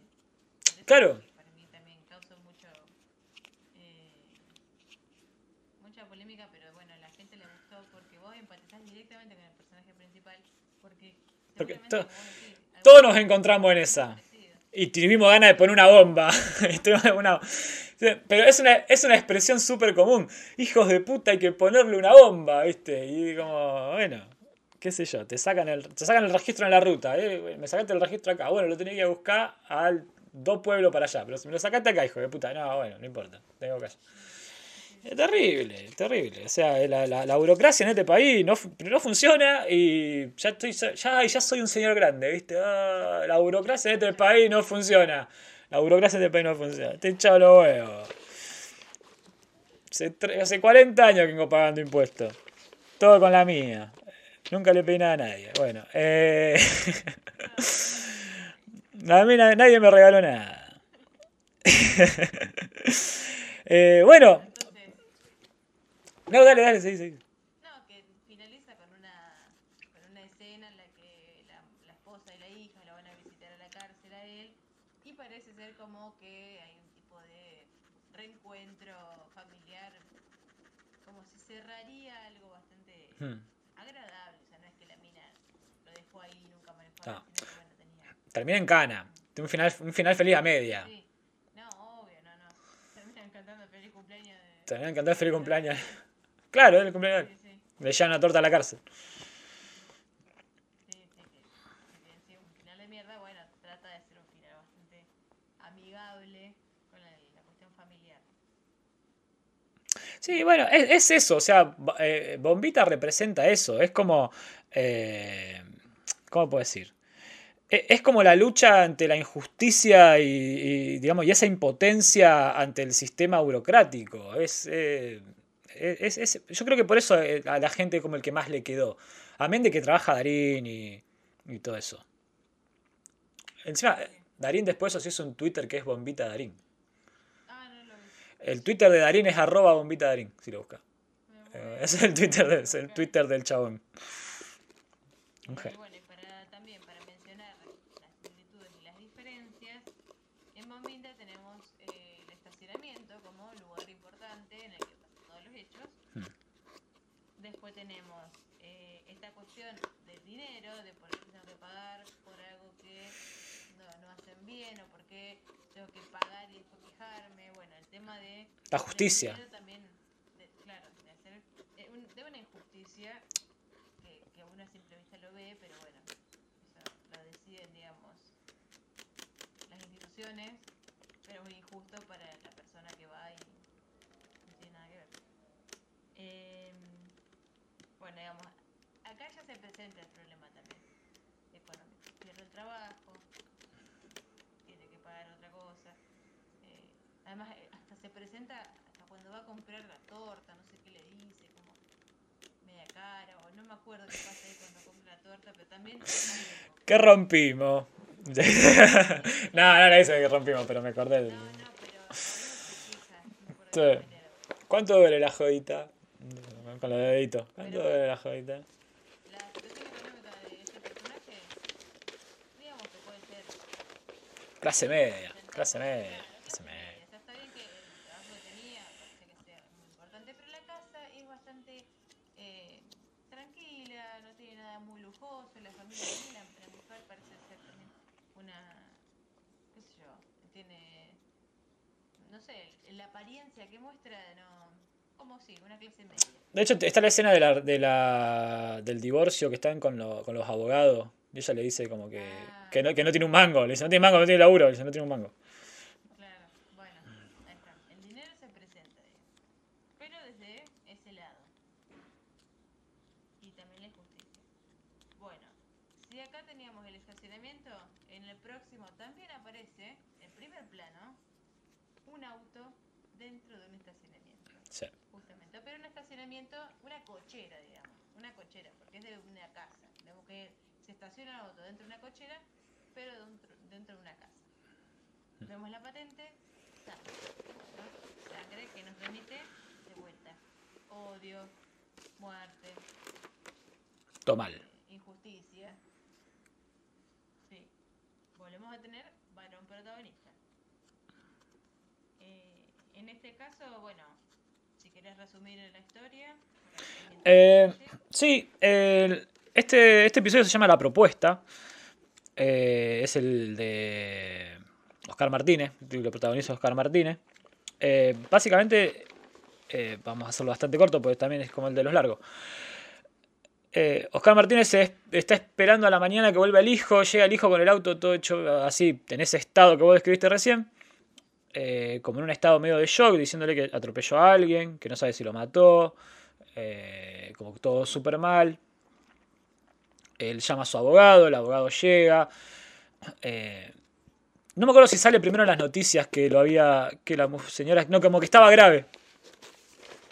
Primero dicen que estaba grave, no había muerto. Ellos los ven. él- ellos ven que estaba grave. No me acordaba eso, si ya estaba muerta o que estaba grave. Eh, empiezan a hacer como. Lo llama su abogado, amigo, este, este señor Mauricio, que es el personaje de Oscar Martínez. Entonces empiezan a armar todo como una, como una estrategia para que su hijo no vaya preso. Eh, básicamente lo que iban a hacer era darle guita al jardinero, no me acuerdo qué era, y a este señor José, eh, ah, para que lo hagan pasar como que él sacó el auto del- de su patrón a dar una vuelta, medio en pedo, y que él fue el que chocó. Dice, como mucho le van a dar, no sé, porque la señora esta estaba, nada, estaba viva todavía. Se le van a dar unos meses, va a estar unos meses preso, capaz dos años, se quedaba una guita. Bueno, arreglaban todo eso. Eh, este señor agarra viaje, lo suben al auto, empiezan a probar. Lo convencen, lo convencen, sí, porque digamos, es un señor que obviamente no tenía. Lo, convencen por el lado de, de. Se va para tu familia, es plata que te queda para tus hijos, o sea, como. Es un hijo de puta. Ese señor agarra viaje. Cuando. Ah, claro, ahí es cuando dicen que la señora esta murió, le hacen una nota al padre del que estaba embarazada, le dicen que murieron los dos, murieron el bebé y murió la mujer, le hacen una nota al... Claro el, esposo estaba como muy sacado, o sea... Entonces le dicen, bueno, lo quieren agarrar al pibe y a la madre, dice usted, agarre, el abogado dice, agarren mi chata, váyanse a la casa de- de- del campo, no sé qué. Dice, quédense allá, no vuelvan hasta que pase todo el quilombo. Cuando están encarando para salir, escuchan sirena. Cae la cana. Cae el fiscal. Dice, bueno, váyanse arriba, háganse lo que están durmiendo. Yo arreglo con el fiscal. Cae el fiscal, le cuentan la historia que inventaron de José, que qué sé yo. El fiscal viene y le dice, no, monstruo, esto no pasó así. O sea, contame la, post, contame la papa porque esto nada que ver. Empieza a mirar los espejos y le dice, esto, esto lo manejó alguien más alto. Le dice, usted no lo puede haber manejado. Se lo lleva el abogado aparte, le, dice- le da cuenta cómo es todo el maneje, vuelve con el personaje de Mauricio, le dice, mira, eh, es tanta guita. Dice, con un millón lo arreglamos. Un millón un, palo gringa, o sea, verde. Dice, con un millón lo arreglamos. Eh, él conoce al comisario, conoce a los jueces, lo hacemos todo bien. Dice, seguimos con la, con la, con la del, de, José, digamos, le echamos la culpa a José y pasa. Dice, no, bueno, qué sé yo, a José meterlo en esta. Dice, no, bueno, dice, pero es mucha guita. Dice, un millón, un millón para este chabón, medio para José. Dice, eh, guita. Le dice, no, bueno, pará, pues también falta mi honorario, le dice el abogado. ¿Cómo tu honorario? Y yo quiero 500, yo quiero 500 también. Le dice, bueno, se te da que poner dos palenques para toda la gilada. Eh, Dice, bueno, yo voy a hablar con el fiscal, se enoja, medio que se putean, dice, bueno, voy a hablar con el fiscal para que arregle todo, ya está, agarra, viaje. Cuando se va, viene José y le dice, ¿por qué yo voy a ganar lo mismo que su abogado que no hace nada si yo soy el que va en cana? Le dice, bueno, pero ¿qué más quiere? Dice, y quiero un derpa, le dice, no sé dónde y no sé qué más. Y le dice, entonces Mauricio ya se empezó a inflar los huevos, le dice, bueno, pareme un poco con esta. Eh, cuando en el medio de esa discusión vienen el fiscal y el abogado y empieza, Mauricio empieza, no, mirá, qué sé yo, que este quiere esta plata, quiere un DERPA. eh, yo entiendo que la situación es así, pero hay mucha guita. Dice, este chabón ya se está llevando un millón. Le dice, no, ¿cómo un millón? Dice, yo no me estoy llevando un millón. Entonces ahí Mauricio se da cuenta que el abogado lo estaba cagando. Que le había pedido un millón, que habla como para el fiscal, pero que en realidad se le iba a morder. Entonces se infló los huevos. Eh, se va, o sea, se va, se va, se cierra en su pieza y es como que, bueno, nada, chúpenme los huevos, yo no le voy a pagar nada a nadie. Dice, le dice al hijo, dice, ¿te querés entregar? O está mal, te querés entregar, porque el pie no tira más a entregarse. Dice, ¿te querés entregar? Anda, entregate. Dice, ya fue, o sea, ya, está todo. Dice, no, bueno, pará, entra en razón, fíjate, con menos guita lo arreglamos. Y le empiezan a tirar números y él como que no quiere arreglar, no quiere arreglar, no quiere arreglar. Le dice, mira, tenemos que hacer algo porque no podemos acá. eh, está la gente afuera. Se empieza a amontonar la gente en la puerta de la casa de él, como a grito de justicia, justicia, justicia. Y él como, tenemos que sacar a alguien de acá porque van a entrar y nos van a romper todo. Eh, bueno, arreglan más o menos por menos guita, por la guita que Mauricio dice. Le echan la culpa a este señor José. Cuando lo están sacando la policía entre medio de la gente, eh, aparece el marido de, de la mujer que, que atro- atropellada. Atropellada. El hijo se entrega. El hijo, ah, el hijo se entrega, es verdad. Sí, sí, sí. Él se enoja, el padre se arrepiente. Es verdad, mira cómo me la morfesa. Eh,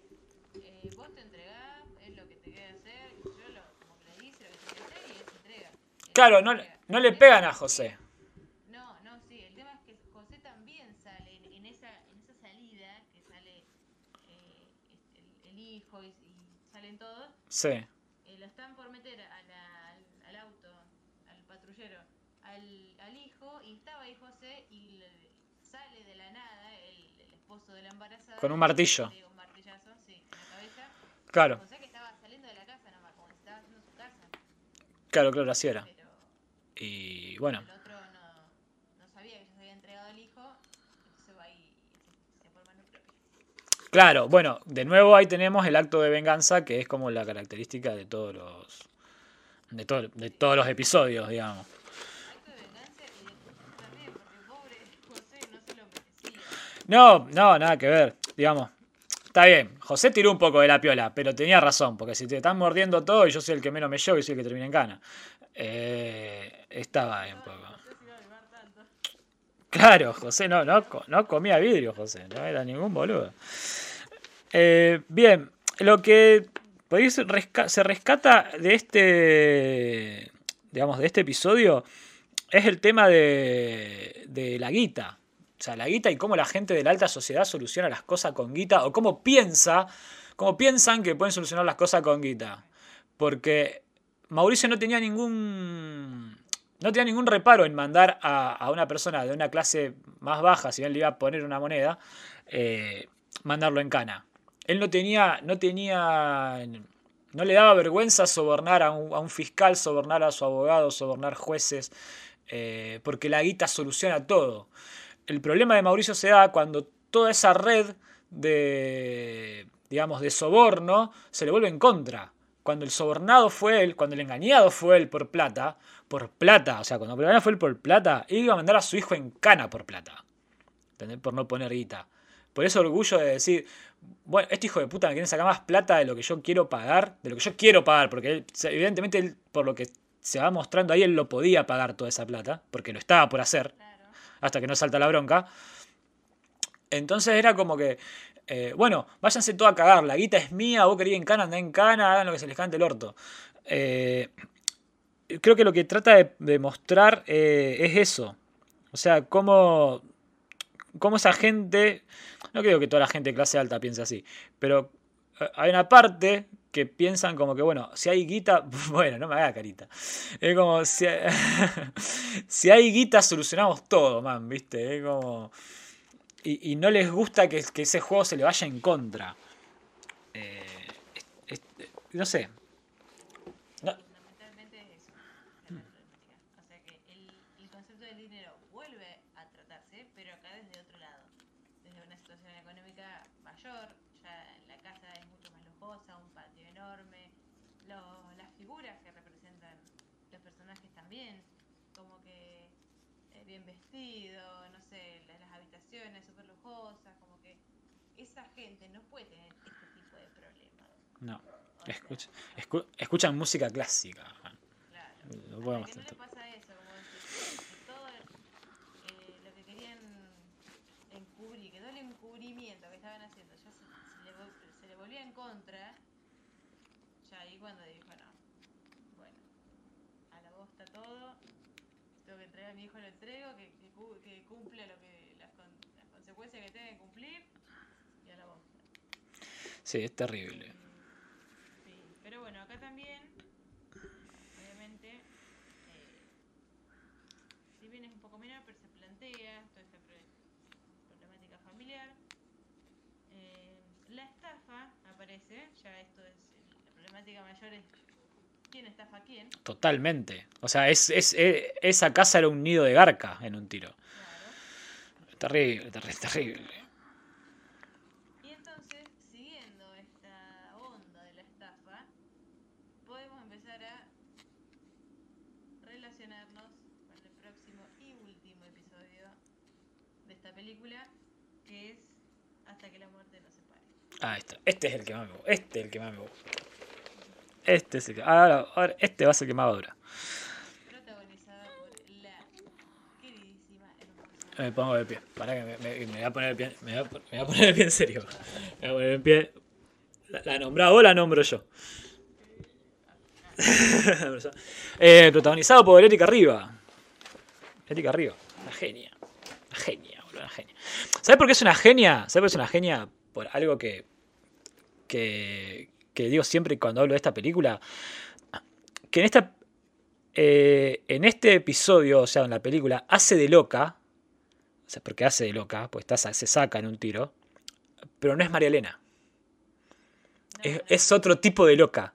O sea, la mina tiene niveles de loca, ¿o te das cuenta? Es, es como, ay, boludo, es terrible.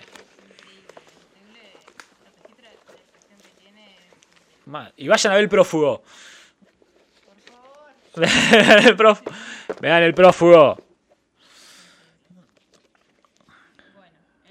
Tenemos que hacer, tenemos, tenemos que hacer un episodio del prófugo. Tenemos que hacer un episodio, del prófugo. Ahora que ya pasó un poco el tiempo, hacer un episodio del prófugo. ¿Y por qué a la gente no le gustó? Y hay un par de hay un par de boludos que no le gustó el prófugo. No me acuerdo bien.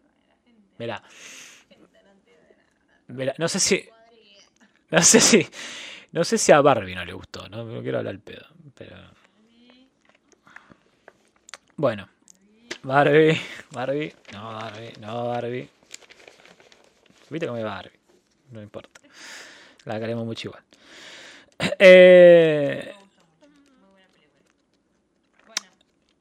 bueno, vamos a entrar al último. Dale. No, este, este, este largo. Este largo, este largo, amiga. Yo te, te lo voy avisando ahora.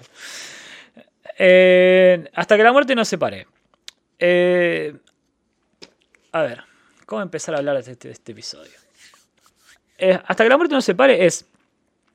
eh, es una fiesta de casamiento que arranca cuando entra.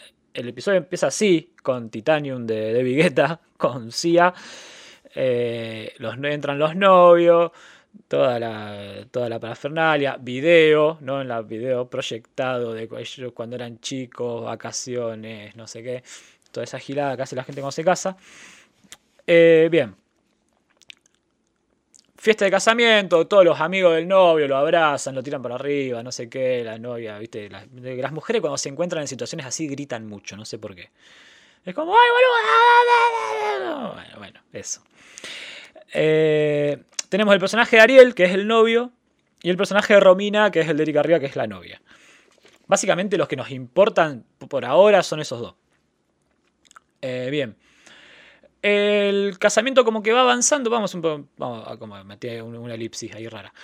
Eh, el casamiento como que va avanzando y Romina en un tiro le está explicando a- a una random, a una invitada, quiénes son cada uno de los de las mesas. Entonces ahí se va dando como un paneo y les va contando. Esos son los chicos, los amigos del barrio de Ariel, esos son los sé qué, estos son mis amigas de la facultad, en esa mesa están no sé quién. Y en esa mesa allá están los compañeros del trabajo de la oficina de Ariel. Eh, ella se queda mirando y se da cuenta que Ariel está en esa mesa hablando con una chica eh, y todos sus compañeros. Y ella nota, como medio sutilmente, eh, un toque. O sea, la chica lo toca de una manera a, su novio, a Ariel, que a ella le llama la atención. Y los compañeros del trabajo, como que no le dan bola. O, como, que no le llamó la atención a los compañeros que, que,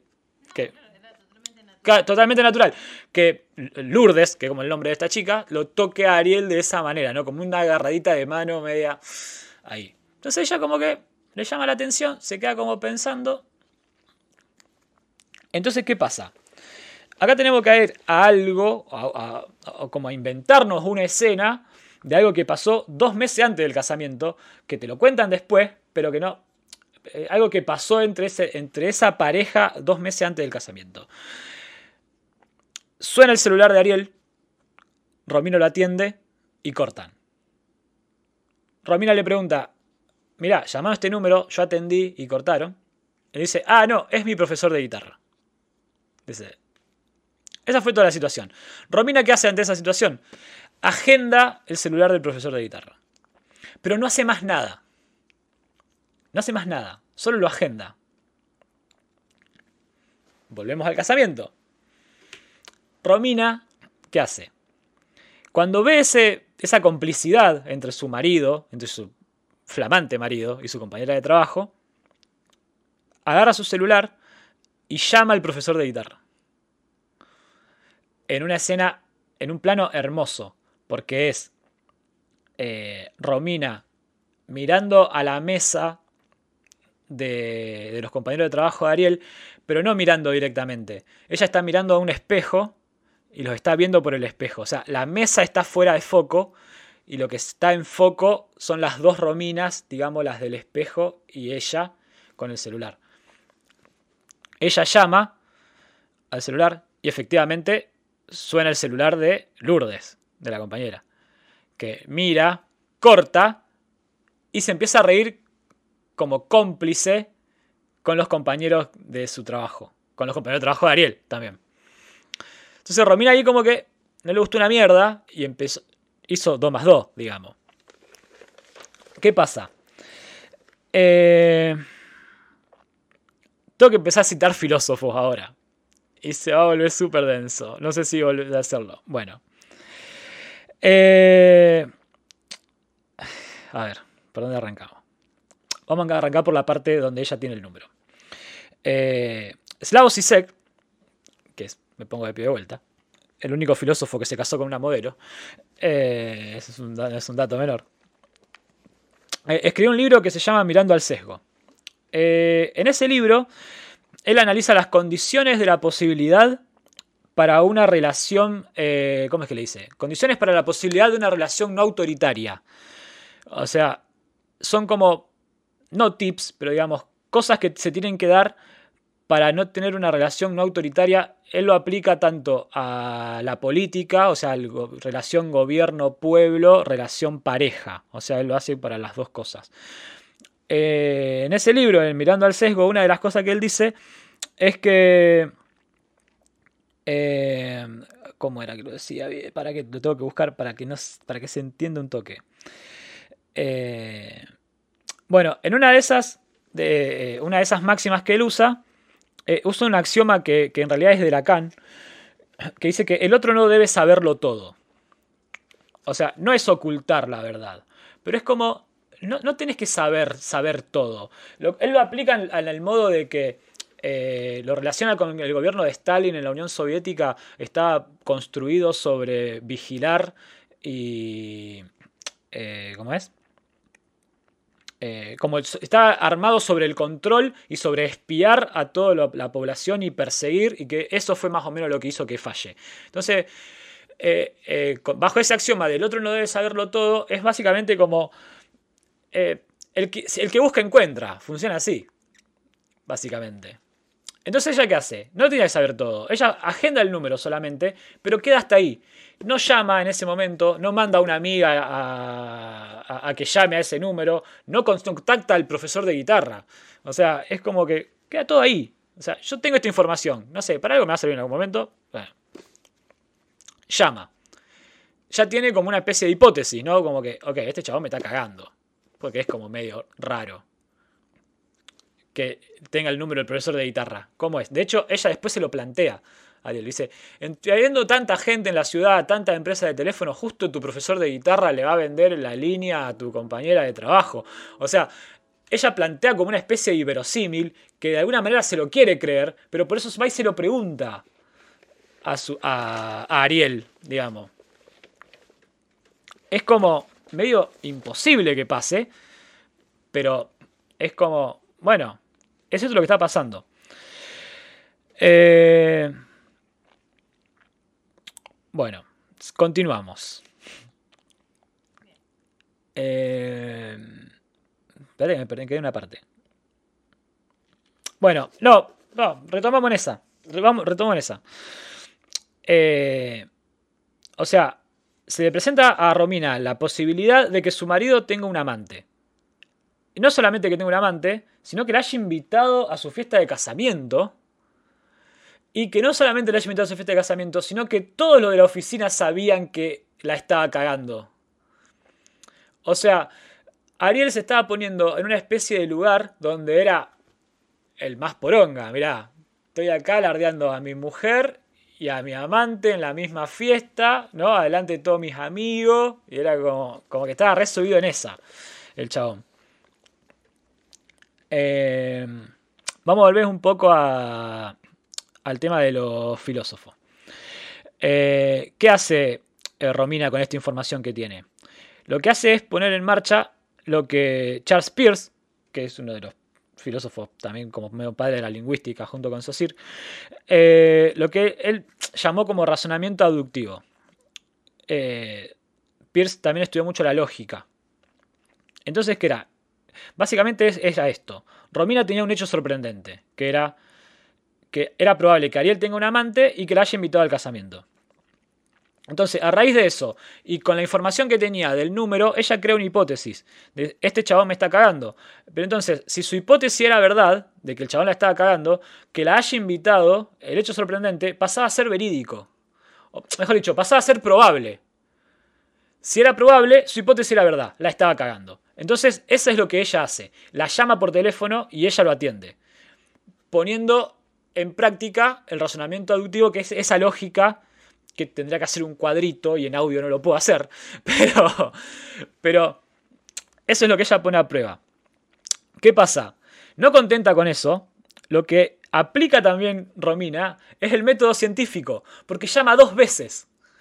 Entonces, una hipótesis que da el mismo resultado dos veces es verdad. O sea, es, es, el método científico funciona así. Entonces, ¿qué pasa? Va y lo, increpa. El siguiente paso es increparlo con esa información. Yo tengo esta información, ¿qué es lo que está pasando?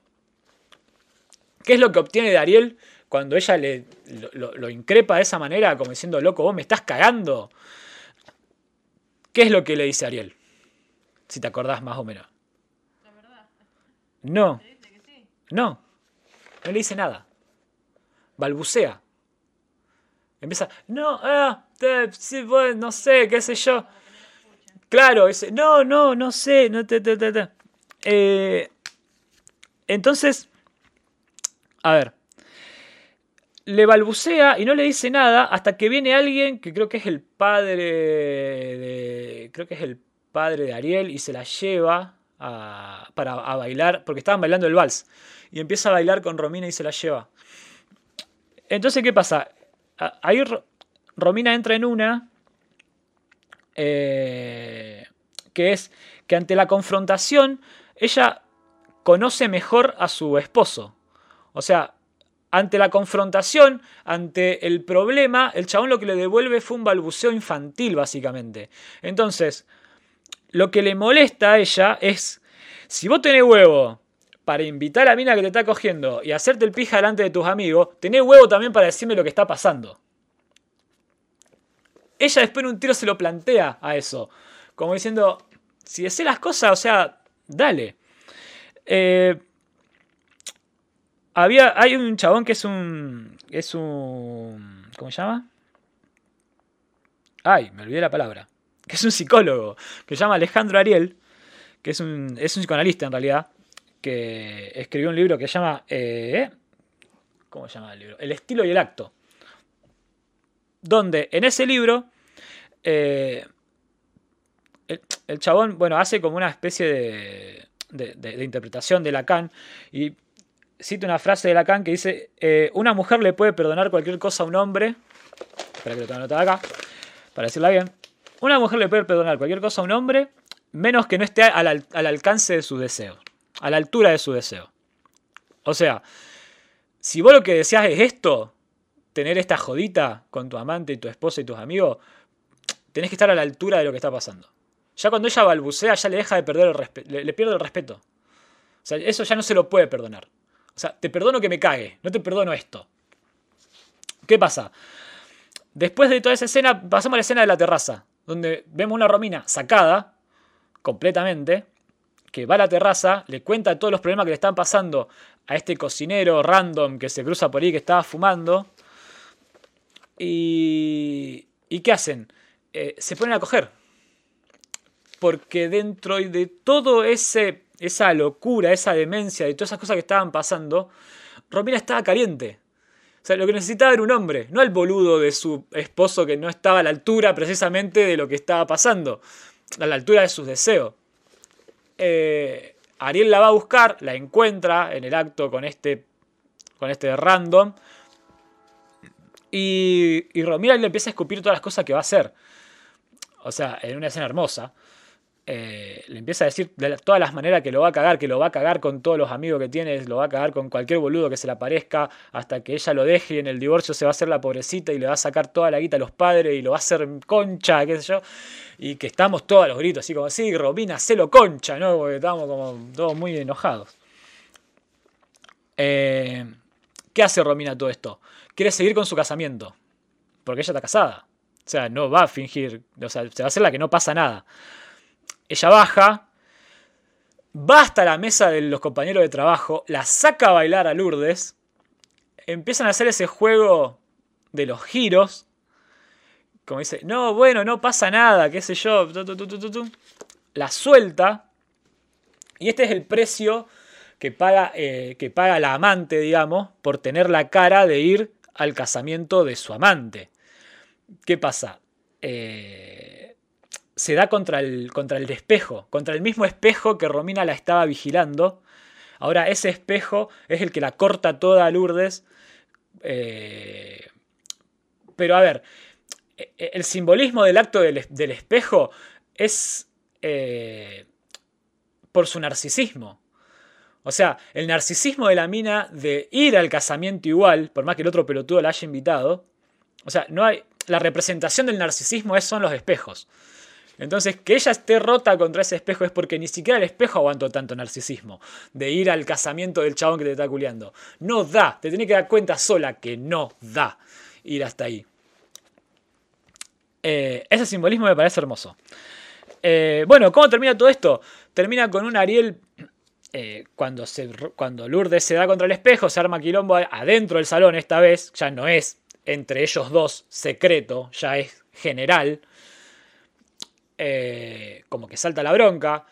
Ariel se derrumba completamente porque tiene a su a su esposa que se le está cagando de risa y a su amante que la está viendo con cara de espanto, todos sus amigos como medio en estado de shock por lo que está pasando y en ese derrumbe Ariel vuelve a, su estado más infantil, ¿no? que es refugiarse con su madre.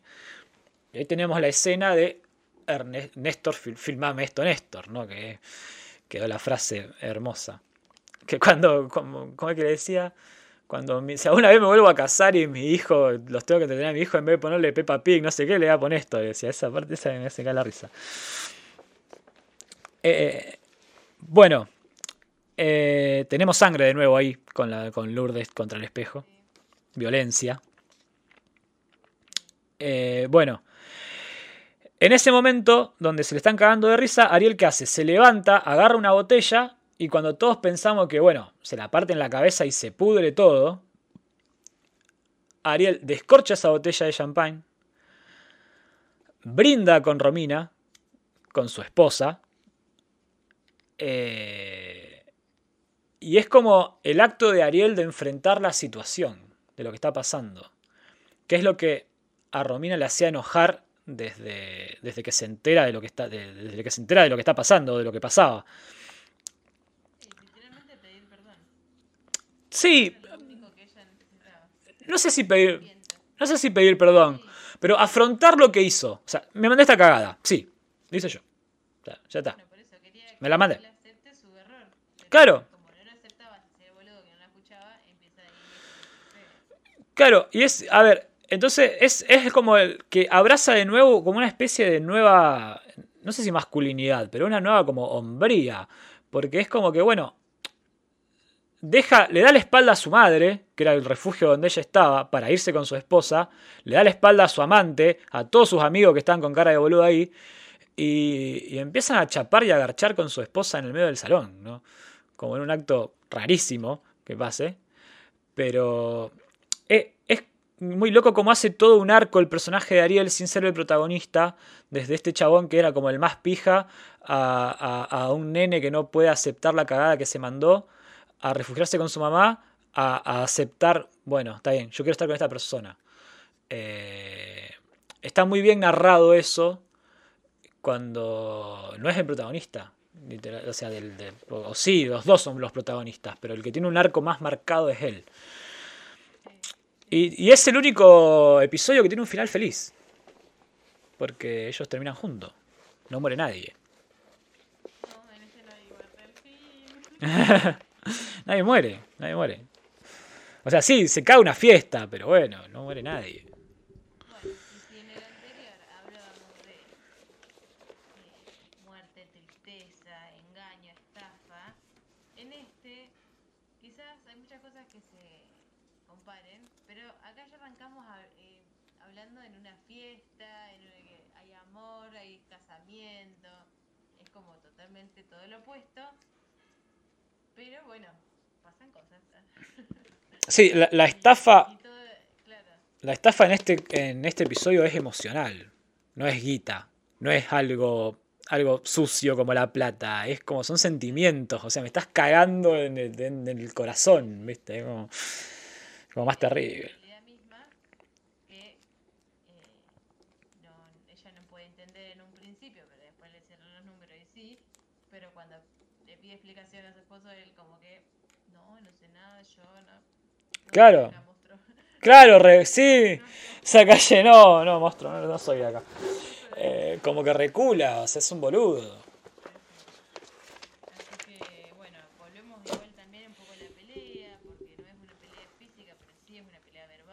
Bueno, Lourdes. Lourdes se lleva la peor parte. Sí, sí, sí. Pero digamos, no es una pelea de piñas, nada, sino que bueno, ella eh, decide eso, que no se sabe si lo es intencional o no, surge. Sí, sí. Algo le quería hacer, porque ella está dolida y quiere que la dolor. Común. Pero, pero bueno, sí, de todos, digamos, como el que cierra, el, que, el que da una vuelta rosca a la problemática que se genera. Este, en vez de dejarlo, bueno, se pudrió todo, se pudrió todo, pero de alguna forma engancharon. Que no sé si lo que el personaje, no sé si como nosotros espectadores queremos que pase eso, pero entendemos que los dos se mandaron altas cagadas, están como, ya están en el mismo en la mierda. Claro, la misma locura y que bueno, que a partir de esa, de ese, de esa oscuridad de los dos se puede empezar a resurgir de vuelta el amor. Igual todos somos, todos somos Team Romina, imagino. En esta. Sí, mal. Pues Sí, pobrecita. Eh, bueno, pero a mí me gustaría. Vos, citás filósofo, yo cito a Jorge, te. Eh, no. bueno, Porque lo único que importa es el amor, el amor heterosexual. qué sé yo, cada uno agarra el libro que quiere, ¿no? No sé. No, pero, Bueno, claro. Así que bueno, sí, yo creo que podemos cerrar por hoy. Ya demasiado. demasiado. No sé ni cuánto duró. No sé ni cuánto duró. No quiero ni mirar. No quiero ni mirar. No quiero ni mirar. A ver, voy a mirar, voy a mirar. Voy a mirar, voy a mirar. No, no fue una mierda. No, no fuimos carajo. Sí. Perdón, Cerralo. Cerralo, cerralo, cerralo. Cerralo, cerralo, cerralo, cerralo. Pero bueno, sí, por ello estamos. Les agradecemos por habernos escuchado hasta acá. Sí, Eh, si, si creen que pueden compartirnos alguna otra apreciación de la película, nos encontramos por las redes. hay un Instagram, poder escuchar algo más. arroba Mundo Cinema Instagram, arroba Mundo Cinema Twitter. Síganlo ahí. Hay un cafecito. Nosotros mismos, Hay un cafecito. ah, un cafecito. Te citamos, te citamos a la Kanye, Slaus y Segman en el mismo podcast, dale. O sea, un café para, para, para hablar de Cifrón y Relato Salvaje. Un cafecito, un cafecito. No pasa nada, no te va a hacer nada. Bueno, la próxima película no todavía no sabemos. No. eh, no sabemos ni cuándo la vamos a sacar. Pero estén atentos a las redes que vamos a ir publicando. Un, impor- un importante preestreno. Un importante preestreno. Bueno. Mátalo, Dana. Mátalo, Dana. Mátalo, Dana. Chao.